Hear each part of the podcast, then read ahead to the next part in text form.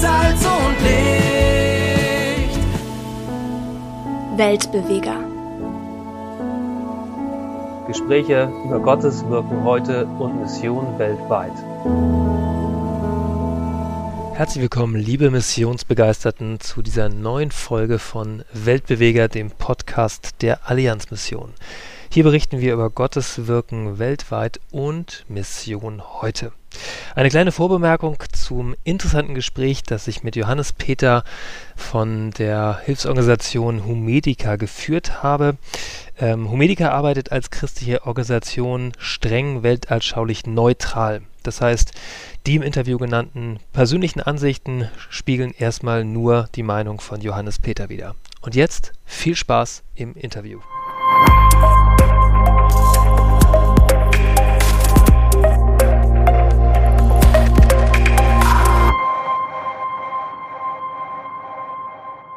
Herzlich willkommen, Johannes Peter. Ja, vielen Dank für die Einladung. Ich freue mich auch auf den Austausch heute. Johannes, äh, Sie sind einer der Geschäftsführer von Humedica. Warum gibt es Humedica und was tut Humedica? Humedica hat 1979, also wenn man mal äh, zurückrechnet, über 40 Jahre gestartet mit dem Gründer Wolfgang Groß und das hat gestartet einfach als ein Engagement von zwei jungen Leuten, die einmal selber Not erlebt hatten auf einer Reise und aber auch Menschen begegnet waren, die in akuter Not waren. Also das war jetzt nicht, ich habe den Zug verpasst, sondern das war schon, ähm, es ging tatsächlich auch an die Leidensfähigkeit von Menschen und das hat sie unheimlich bewegt. Und daraufhin haben sie eine Spendentombola gemacht und ähm, angefangen, Hilfsgüter in Projekte zu versenden. Und das ist gewachsen zu dem, was heute Humedica ist, mit ähm, gut 60 Mitarbeitern in Kaufbeuren, im Kindergarten, einer eigenen Hilfsgüterlogistik. Und ein ganz, ganz wichtiger Teil von Humedica ist auch, dass ähm, der äh, Wolfgang Groß ähm, mit dem ganzen Leid, mit dem er konfrontiert war, sich auch ähm, damit beschäftigt hat, wie das sein kann und äh, wie man das lösen kann, das Problem. Das ist ja auch eine große Weltfrage, die uns in dieser Zeit äh, massiv beschäftigt von verschiedenen Perspektiven und dass er aber zu dem Punkt kam, ähm, dass diese, dieses, äh, diese Herausforderung, und im Endeffekt ist ja jeder Einzelne auch von uns mit seinem im täglichen Leben herausgefordert und steht auch vor der Herausforderung seiner selbst immer wieder. Heute gibt es viele Selbstmanagement-Seminare und er kam zu dem Schluss, dass sowohl die Makro- als auch die Mikrolösung ähm, nicht im Menschen liegt, sondern in seiner ähm, Natur und Identität als, ähm, als ähm, von Gott geschaffenes Wesen. Und deswegen hat er ähm, Jesus kennengelernt in dieser Zeit. Und seitdem ähm, ist bei Humedica das ein ganz, ganz wichtiger, großer Teil. Wir sind äh, humanitär unterwegs. Das heißt, bei uns sind ganz aus vielen verschiedenen Hintergründen und auch äh, in den Länderprojekten und auch hier natürlich auch Menschen anderer, äh, ja, äh, anderer Orientierungen, ähm, also nicht nur äh, Leute, die jetzt irgendwie eine Beziehung zu Jesus haben oder äh, sich auch als aktive Christen irgendwo ähm, ja, engagieren, also in den Länderbüros und auch hier, aber wir haben doch sehr viele und das ist ein wichtiger Teil von uns, dass wir unsere Arbeit motiviert sehen aus ähm, dem Menschenbild, dass äh, der Mensch von Gott geschaffen ist und aus dem heraus auch seine Würde ähm, hat, unumstößlich. Und was äh, wir heute tun aus dieser Motivation raus. Das ist äh, vor allem Katastrophenhilfe, aber auch ähm, nicht nur akute, sondern auch viele Katastrophen, mit denen wir heute zu tun haben, sind eigentlich ähm, langfristige Katastrophen. Das heißt, es sind Zustände, die katastrophal sind, aber eben nicht ähm, für kurze Zeit andauern, sondern eigentlich andauernd sind für teilweise Generationen. Wir haben ähm, Situationen in Flüchtlingslagern, wo Menschen in einer Katastrophensituation ihr bisheriges Leben verbringen und mittlerweile ähm, 20 Jahre plus sind. Und ja, ähm, da gehört die Nothilfe bei uns dazu, aber auch Entwicklungszusammenarbeit, also Projekte, die mehr Struktur, Struktur fördern. Aktuell beschäftigt uns viel die Ukraine und Pakistan. Okay, danke für den Einblick. Ähm, wir steigen mal ganz steil ein heute. Ähm, Berichten Sie doch mal von einem Moment tiefster Hoffnung und einem Moment tiefster Verzweiflung in Ihrem Job. Es hängt zusammen, weil tiefste Verzweiflung ähm, kann oft auch zu tiefster Hoffnung werden. Und wir sind gerade in einer Situation, und ähm, ich bin immer wieder im guten Austausch mit Wolfgang Groß, dem Gründer, der mittlerweile im Ruhestand ist. Mhm. Und wir haben uns letztens darüber ausgetauscht, dass in den letzten 40 Jahren sich viele Dinge gut entwickelt haben. Also wenn man Statistiken anschaut, dann konnte man den äh, weltweiten Hunger ein Stück weit zurückdrängen. Und es gab da eine positive Entwicklung in den letzten drei Jahren durch Corona und jetzt auch durch den Krieg in der ähm, Ukraine.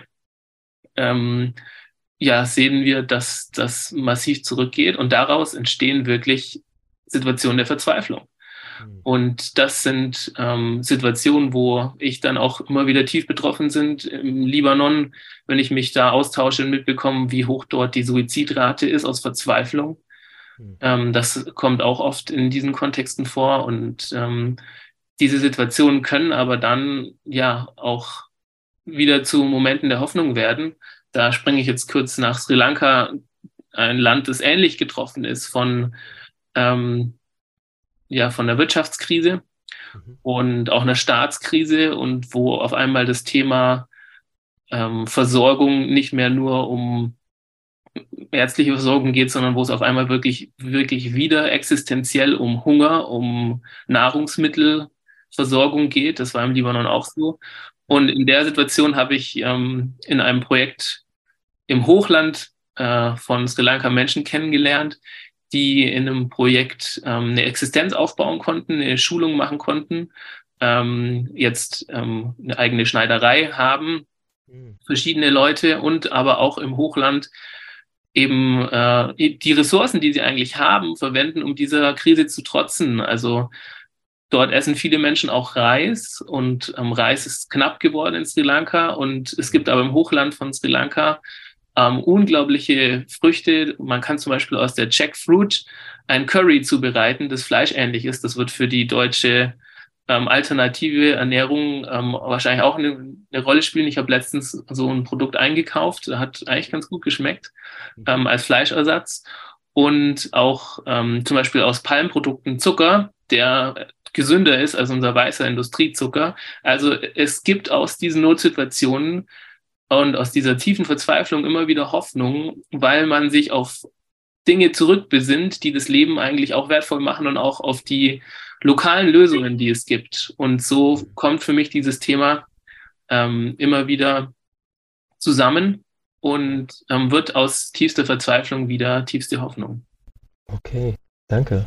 Was, was schon deutlich wird, ist, ähm, dass es, äh, also wirklich nachhaltig helfen zu können, ähm, ja, ich sag mal, also einmal verschiedene Phasen notwendig sind. Es geht erstmal manchmal einfach darum, den Leuten unmittelbar zu helfen nach einer Katastrophe, für sauberes Wasser zu sorgen, für ärztliche Versorgung, für Grundnahrungsmittel, aber auch nachhaltig halt zu gucken, wie können die Leute in eine würdige äh, Beschäftigung tun, kommen, wie können die Leute selbst für sich sorgen.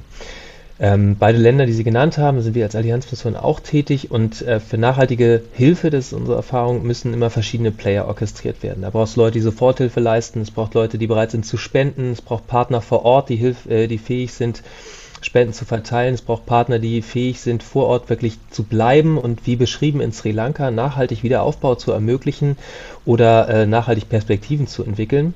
Und äh, das ist auch genau der Punkt, wo es äh, wo es Berührung zwischen Humedica und Allianzmissionen gibt. Es gibt immer wieder Kooperationen zwischen Allianzmissionen, Auslands- und Katastrophenhilfe des Bundes-FEG und Humedica.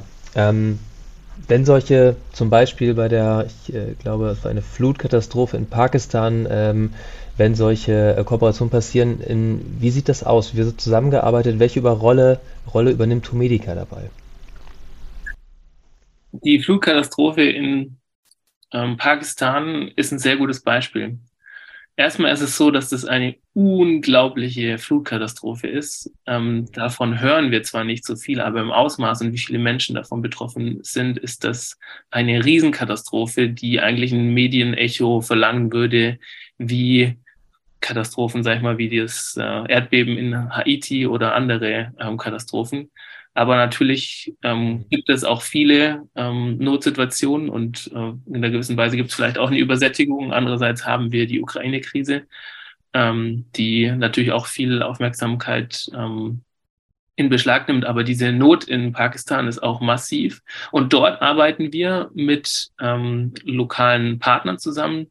Das ist die PAK, ähm, Pakistan Mission Society, die mhm. vor allem in entlegenen Regionen Pakistans Projekte äh, macht in der Hygieneverbesserung, aber auch in der Katastrophenvorsorge. Das heißt, dass Menschen, wenn Katastrophen passieren, dem was entgegenzusetzen haben, vorbereitet sind und mit denen und auch mit der Hilfe der FEG Katastrophenhilfe versorgen wir gerade Menschen in Not, die ähm, ja von der Überflutung betroffen wurden, alles verloren haben, deren Felder jetzt dann auch irgendwann in den nächsten Monaten, wenn wo halt die Wasser wieder weggelaufen sind, dann ist es ein Riesenproblem dort, auch für Krankheiten mehr und mehr, wenn sich Wasser anstaut. Ähm, da geht es einmal um die Nothilfe und auch die äh, mittelfristige ähm, Hilfe, wo dann wieder eigene Kapazitäten aufgebaut werden sollen. Und da ähm, werden wir unterstützt und einmal, genau, machen wir das zusammen mit dem Partner, aber wir haben auch ähm, schon ein medizinisches Team in Pakistan gehabt. Das heißt, wir ähm, gehen dann auch mit unseren eigenen ähm, ja, Leuten in den Einsatz zum Beispiel und ähm, setzen so einen Teil der Hilfe um, die auch die FEG mit Partnern leistet. Mhm. Okay. Ähm, gucken wir uns mal die Person Johannes Peter ein bisschen näher an. Wer, wer sind Sie, wenn Sie nicht gerade Chef von Umedica sind? Ja, ich bin ähm, Familienmensch, das ist mir ganz, ganz wichtig. Bin verheiratet, wir haben zwei kleine Töchter ähm, dreieinhalb Jahre und zehn Monate. Und ja, da ist es mir auch wichtig, ähm, in der Familie, aber auch in der Ortsgemeinde, wo ich aktiv bin, bin in der evangelisch-freikirchlichen Gemeinde, ähm, Jesus nachzufolgen. Das ist ein ganz wichtiger Teil und das ist auch ähm, ein, ja, ein Kern meiner Arbeit ähm, bei Homedica, meine Motivation, ähm, Jesu Auftrag wahrzunehmen, ähm, Menschen in Not äh, zu helfen und zu begegnen. Und ja, sonst bin ich ein Outdoor-Liebhaber, ähm, bin an Theologie und Medizin sehr interessiert und immer wieder in Gesprächen und Austauschen. Ähm, und sonst liebe ich Sport und besonders das Schwimmen. Ähm, ich muss natürlich auch viel in Meetings sitzen und da ist das Schwimmen auch eine ganz, ganz tolle, äh, ja, ein toller Ausgleich. Mhm. Was, äh, wie qualifiziert man sich beruflich, um äh, eine Hilfsorganisation zu leiten? Also ich äh, selber habe interkulturelles Management und Kommunikation studiert mhm. und da ähm, spielen eben sowohl wirtschaftliche Aspekte als auch ähm, internationale Beziehungen eine Rolle. Mhm. Und heute gibt es mehr und mehr Studiengänge, die sich tatsächlich genuin mit den Themen der humanitären Hilfe auseinandersetzen. Das ist, sage ich mal, eine Entwicklung der letzten ja, 20 Jahre, aber in den letzten fünf bis zehn Jahren sieht man massiv, wie sich das niederschlägt in Universitäten, in Studiengängen, in eigenen Zweigen, in ähm, Doktortiteln, in, in Fachbereichen. Und ähm, das ist ein, eine, eine Schiene, auf der ich noch nicht war. Ich bin vielleicht so kurz vor der Generation oder kam von der anderen Seite, aber das sind natürlich dann auch Themen, in denen man sich dann in der Arbeit äh, mit beschäftigt und diese Themen so mitbekommt und dann auch äh, reinwächst.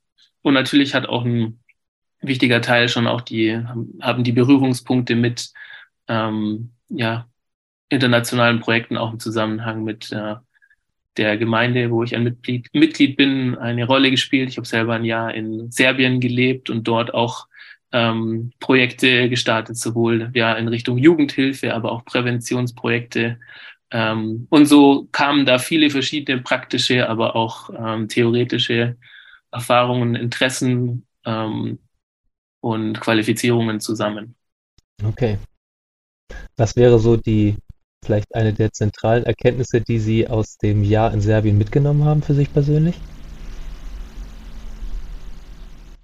Also erstmal ist es natürlich ein bisschen ein äh, nicht typisches Land. Die meisten äh, in meinem Umfeld, die sind in andere Länder gereist und mir war das damals äh, wichtig in so ein äh, ja in so ein Land, das vielleicht für viele hier so wie so ein grauer Punkt ist. Da weiß man nicht viel drüber.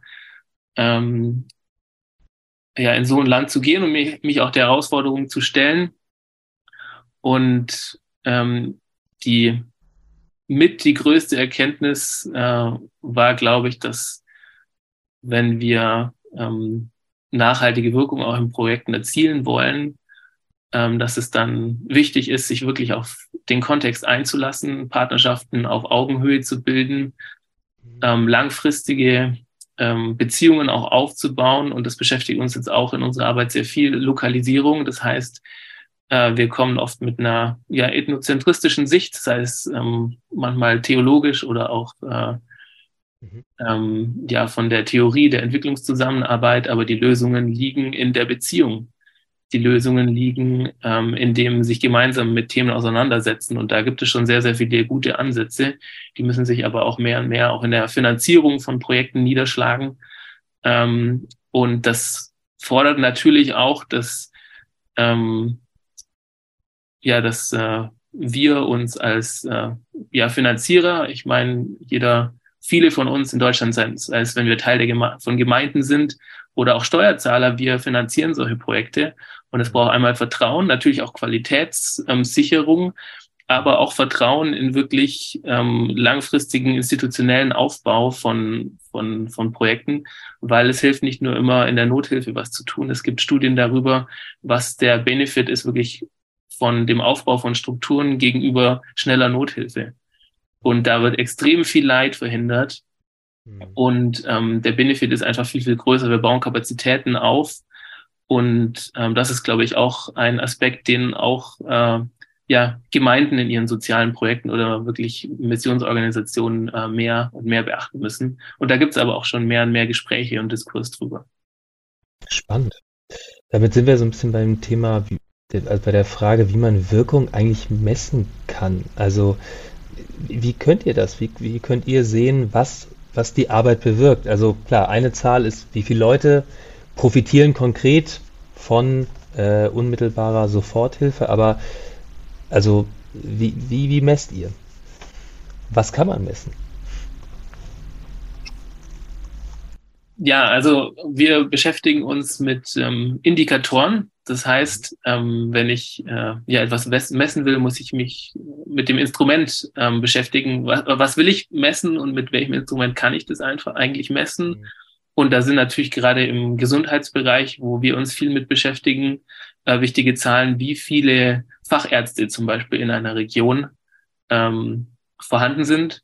Mhm. Zum Beispiel Gynäkologie, wie viele Kapazitäten, um zum Beispiel Kaiserschnitte durchzuführen, ähm, wie viele davon durchgeführt werden. Also, dass, dass wir jetzt viele Kaiserschnitte durchführen würden in einer Region oder Partner unterstützen, die das machen, wäre jetzt ja noch kein Zeichen, dass es gut ist. Vielleicht gibt es eine Problematik, ähm, mit der man das Problem, dass so viele Kaiserschnitte durchgeführt werden, angehen kann. Ähm, weil es vielleicht gar nicht nötig wäre und das ja immer zu äh, Folgekomplikationen führt. Das heißt, man muss sich wirklich die Wirkungszusammenhänge anschauen, um Wirkung zu messen.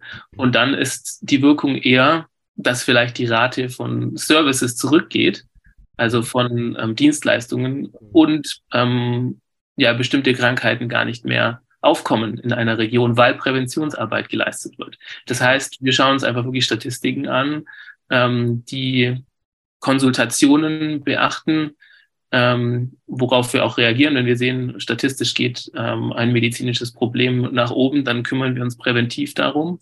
Mhm. Und so messen wir dann auch die Wirkung. Und schlussendlich ist das Beste an der, oder das, worauf wir hinarbeiten, dass Strukturen entstehen, ähm, auch staatliche Strukturen. Deswegen ist es für uns auch wichtig, mit staatlichen Akteuren zusammenzuarbeiten, weil unsere Aufgabe als Nichtregierungsorganisation ist nicht in erster Linie den Staat zu ersetzen, sondern natürlich, wenn die Not da ist, diese Aufgabe zu übernehmen, aber auch darauf hinzuwirken, dass die Menschen, und das ist im Endeffekt die Wertschätzung, diese Aufgaben in ihrer Identität als ähm, Staatsbürger oder als regionale ähm, Verantwortliche auch übernehmen und wahrnehmen. Und das ist eine ganz, ganz äh, wichtige Identität, glaube ich, weil sonst stehen wir als die Helfer oder Helden im Mittelpunkt und das ist nicht nicht das Ziel. Und ich glaube auch, dass das in vielem, wie Jesus auf Anfragen antwortet, zu sehen ist, dass er die Würde des Menschen und seine Entscheidungsfähigkeit und Verantwortung auch ähm, heraushebt und ähm, ja, auch manche Fragen zurückspielt. Und das vielmehr auch ein, äh, ein Lösungsansatz ist. Amen dazu. Das könnte man fast als, äh, fast als Predigt abdrucken. So. ähm, genau, wenn wir von Wertschätzung von Menschen reden und gerade sagen, die Organisation steht nicht im Mittelpunkt, was mich beeindruckt hat, ist, ähm, dass äh, Humedica einen riesigen Pool von Menschen hat, die sich einbringen. Also es gibt einmal äh, die, äh, ich glaube, 30 Mitarbeiter äh, hier in Deutschland, aber es gibt auch 580 medizinische Einsatzkräfte und Koordinatoren und mehr als 700 Ehrenamtler und Ehrenamtlerinnen. Was, was sind das für Menschen und, und warum tun die, was sie tun? Also es sind mittlerweile ähm, in Deutschland mehr als, ähm, mehr als 60. Und es ist halt aber auch ähm, Fluktuationen, also Schwankungen jetzt mit der Ukraine sind es einfach mehr und mit der Geschenk mit Herzaktion, die wir aktuell machen, haben wir natürlich auch mhm. ähm, mehr Leute, die ähm, in der Zeit angestellt sind. Mhm. Und ähm, ja, also wir haben ja gesellschaftlich verschiedene äh, Themen, ähm, wo Ehrenamt eine ganz, ganz wichtige Rolle spielt. Also sei es ähm, Alterseinsamkeit mhm. oder ähm, ja auch diese, dieser gemeinschaftliche Zusammenhalt, der immer wieder äh, in verschiedenen Kontexten eine, eine Rolle spielt oder auseinanderdriftet. Und ich glaube, wir sind da einfach auch ein Angebot an viele Menschen, ähm, ja in der Gemeinschaft sich einzubringen, was Sinnvolles zu machen mit ihrer Zeit, mhm. ähm, ja auch Gemeinschaft äh, zu haben, einen Anlaufpunkt zu haben. Und da haben wir einmal die Ehrenamtlichen, die sich hier ähm, lokal einbringen und bei Fahrten, bei logistischen Aufgaben ähm, mithelfen, die zum Beispiel unsere Pfandflaschen äh, Projekte, die, wo wir an Flughäfen die Pfandflaschen sammeln, betreuen, verschiedenste Aufgaben. Und dadurch ergeben sich natürlich auch wieder Beziehungen und Freundschaften zwischen den äh, ehrenamtlichen, ehrenamtlich Mithelfenden. Und äh, jetzt gerade die LKWs, die die Weihnachtspäckchen vor allem in Süddeutschland abholen und vor allem in Bayern, das sind ähm, ja das ist eine Aktion für viele, die ein Highlight im Jahr ist. Ähm, und deswegen, glaube ich, hat das eine große äh, Anziehungskraft. Und viele, die oder die auch als Einsatzkräfte mit Humedica unterwegs sind, die ähm, erleben, so wie ich das mitbekomme und auch selber erlebe, auch Selbstwirksamkeit. Das ist auch ein Begriff, der ähm, ja auch äh, immer wieder diskutiert wird, gerade wenn wir uns mit Systemen auseinandersetzen, wo halt sehr spezialisiert sind, wo vielleicht ein Facharzt ähm, sich immer mit einer ganz kleinen Thematik beschäftigt und sich immer fragt, ja, wie kann es mit dem System weitergehen, Herausforderungen im Gesundheitssystem und dann immer wieder die, die Möglichkeit wahrnimmt, ähm, ein, zweimal im Jahr oder wie es halt auch möglich ist, ähm, das zu erleben, wie mit dem Engagement und auch relativ kleinen ähm, Aktionen viel erreicht werden können, kann und Menschen wirklich geholfen wird, Menschen wirklich eine Perspektive gegeben wird. Mhm. Wow, das heißt, es profitieren nicht nur die Menschen in Einsatzländern, ob es nun akute Katastrophen sind oder langfristige Aufbauhilfe, sondern auch die Menschen hier in Deutschland, die Selbstwirksamkeit erleben, die äh, sich in einer Community von, sagen wir mal, idealistisch gesonnenen Menschen äh, wiederfinden und damit daraus viel Sinn schöpfen können persönlich. Das ist natürlich für uns eine Herausforderung, weil die Professionalisierung der humanitären Hilfe auch teilweise, dass Zugänge schwerer werden, natürlich dann höhere Anforderungen stellt, sind wir dabei, aber wir ähm, ja, finden immer wieder doch gute Ansätze, das auch weiter, weiter so zu leben. Mhm. Okay, spannend. Ähm, genau, reden wir nochmal über ein bisschen über Sie. Also irgendwo, ähm, genau, man hört, man hört ihnen viel Leidenschaft ab, in dem, wie sie berichten, auch ein hohes Maß an Professionalität, auch ein klare, so einen klaren Jesusbezug. Da frage ich mich, ähm, ähm, irgendwo zwischen Job und Berufung, das gehört zusammen. Ähm, wie, war, war, Ihr Weg an diesem Platz? Also wie hat Jesus Sie genau hier hingestellt? Wo ist da Berufung drin? Wo war es einfach eine eigene Entscheidung zu sagen, das ist der Platz, wo ich hin will. Also ich war ähm, eigentlich schon auf dem Weg Richtung äh, Medizinstudium zu gehen, hatte da eigentlich auch schon meinen Platz und war aber zu der Zeit in Serbien und ähm, im Endeffekt war es auch ein Stück weit so diese Frage, okay, was ist das für ein System? Das Gesundheitssystem will ich da so äh, lange warten oder wie, wie kann ich mich da einbringen? Und äh, so hat, denke ich, die Dinge, die Gott in mich reingelegt hat, die ähm, Liebe zu Sprachen Ähm, Sprachen faszinieren mich ähm, einfach und auch zu Organisationen, wo ich auch schon immer ähm, irgendwie Verantwortung übernommen habe. Ja, kamen diese Dinge zusammen mit meinem Interesse auch für äh, ja, akademische äh, akademische Themen auch im Zusammenhang mit äh, internationalen Beziehungen. Da spiel, spielen ja schon auch viele ja, äh, Diskurse eine Rolle, ähm, wie, ja, wie die Welt, sage ich mal, funktioniert. Das ist ja auch heute äh, ein großes Thema. Ähm, wenn wir uns die Rolle von China anschauen, wie sich das verändert, äh, wenn wir uns anschauen, wie Europa sich verändert. Und diese, ja, ich würde sagen, da ist ganz viel, was äh, äh, irgendwie in mir angelegt ist, aber was auch, äh, ja, was ich als Geschenk äh, betrachte, wo die Berufung einerseits ähm, und aber auch die, die Arbeit wirklich zusammenkommen. Und ich glaube, das ist auch was ganz, ganz Wichtiges. Ich habe manchmal äh, ja diese äh, beschäftige ich mich mit der Dichotomie, die entsteht, wenn wir sagen, okay, ich bin einerseits Jesus-Nachfolger und andererseits muss ich in meinem professionellen Job machen. Ich glaube, das ist alles extrem integriert und wenn wir uns immer in einer Blase sehen, mhm. ähm, irgendwie als, ähm, als Jesus-Nachfolger oder als Christ, dann, ähm, dann kommt es vielleicht aus einer gewissen äh, Kultur, in der wir aufgewachsen sind oder Blase, in der wir leben. Und das wird, das wird massiv in Frage gestellt mhm. ähm, durch die Zeit, in der wir leben. Und wir müssen relevant sein. Nicht dadurch, dass wir jeden Trend mitmachen, sondern dass wir zu den Fragen in der aktuellen Gesellschaft auch herausfordernde Antworten geben. Aber im Endeffekt sind es keine einfachen Antworten, die Lösungen bringen, sondern es sind oft Herausforderungen. Aber der Mut zur Herausforderung, den ähm, ich im Glauben auch finde, und zwar nicht in der Theorie, sondern im Leben, weil Jesus ist ein Mensch, Jesus mhm. lebt. Mhm. Ähm, das ist für mich äh, ganz, ganz entscheidend, weil die Antwort dann eben nicht eine Liebestheorie ist, sondern das ist Liebe in Person, das ist Leben, das ist Beziehung. Und das ist das, was für mich Jesus ausmacht und dann auch in der Beziehung mit, ähm, mit Menschen, mit, mit Menschen, die das gar nicht nachvollziehen können, die in anderen Kontexten leben, mit ähm, Hindus, mit Moslems, mit Atheisten, mit, ja, mit alle denen. Und ähm, ich glaube, da ist es ganz, ganz wichtig, dass wir äh, ja, und äh, diejenigen, die sich als Jesus-Nachfolger bezeichnen, diese mutige Herausforderung anzunehmen, nicht in der Blase zu leben, sondern Teil äh, dieser, dieser Welt zu sein, aber auch auf die, die Begrenzungen hinzuweisen und auf die, die Lösung, die im Endeffekt Gott selbst offenbart hat. Ja, da wird sowohl der persönliche Glaube ganzheitlicher, das ist ja das äh, Ganzheitlichkeit und ganzheitliche Mission ist ja das Thema unserer aktuellen Ausgabe der Move. Ähm, da verändert sich aber auch die Art, wie man Menschen hilft. Ja.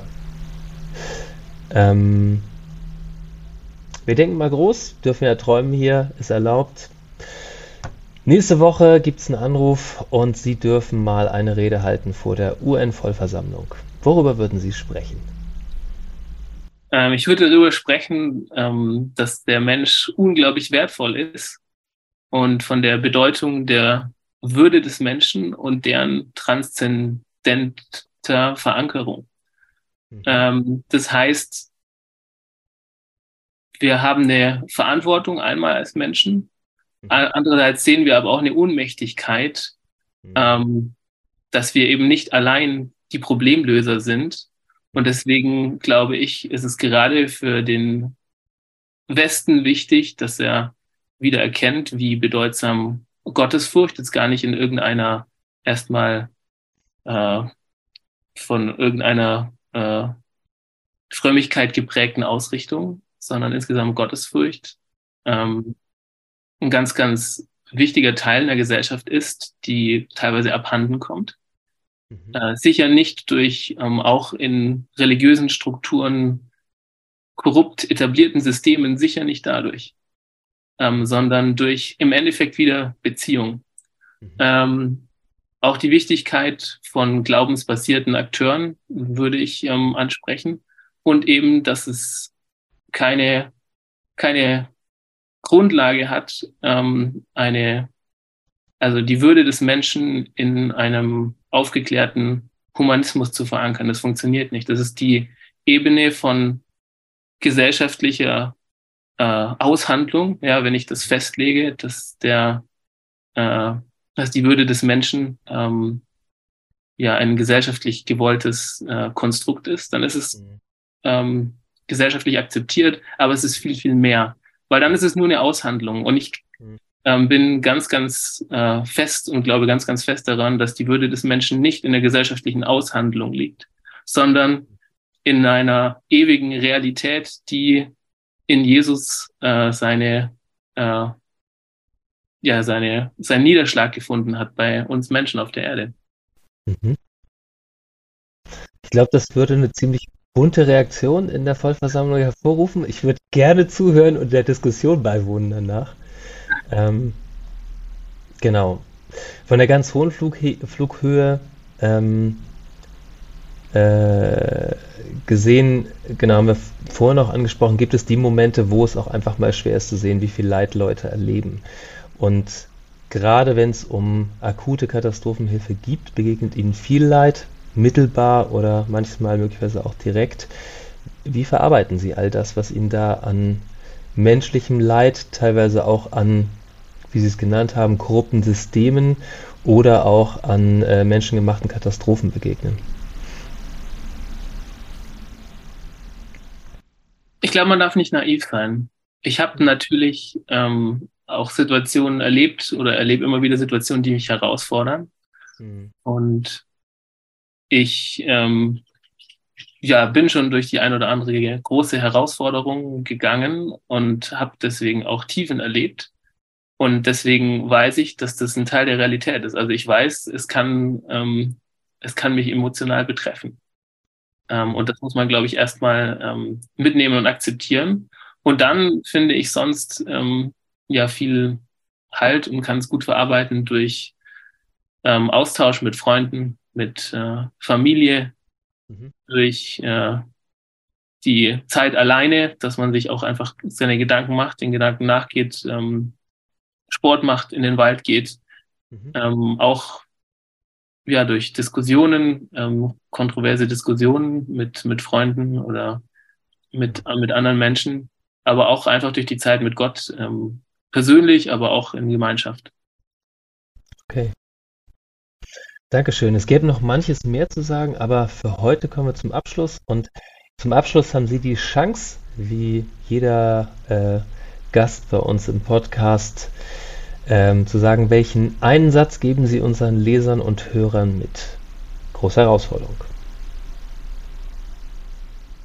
Jesus hat seine Nachfolger gerufen, anderen Menschen zu dienen, weil jeder Mensch wertvoll ist und den Satz möchte ich als Ermutigung und Herausforderung ähm, geben, weil wir das uns jeden, ähm, ja, jeden Tag oder immer wieder mhm. fragen müssen, was das für uns bedeutet.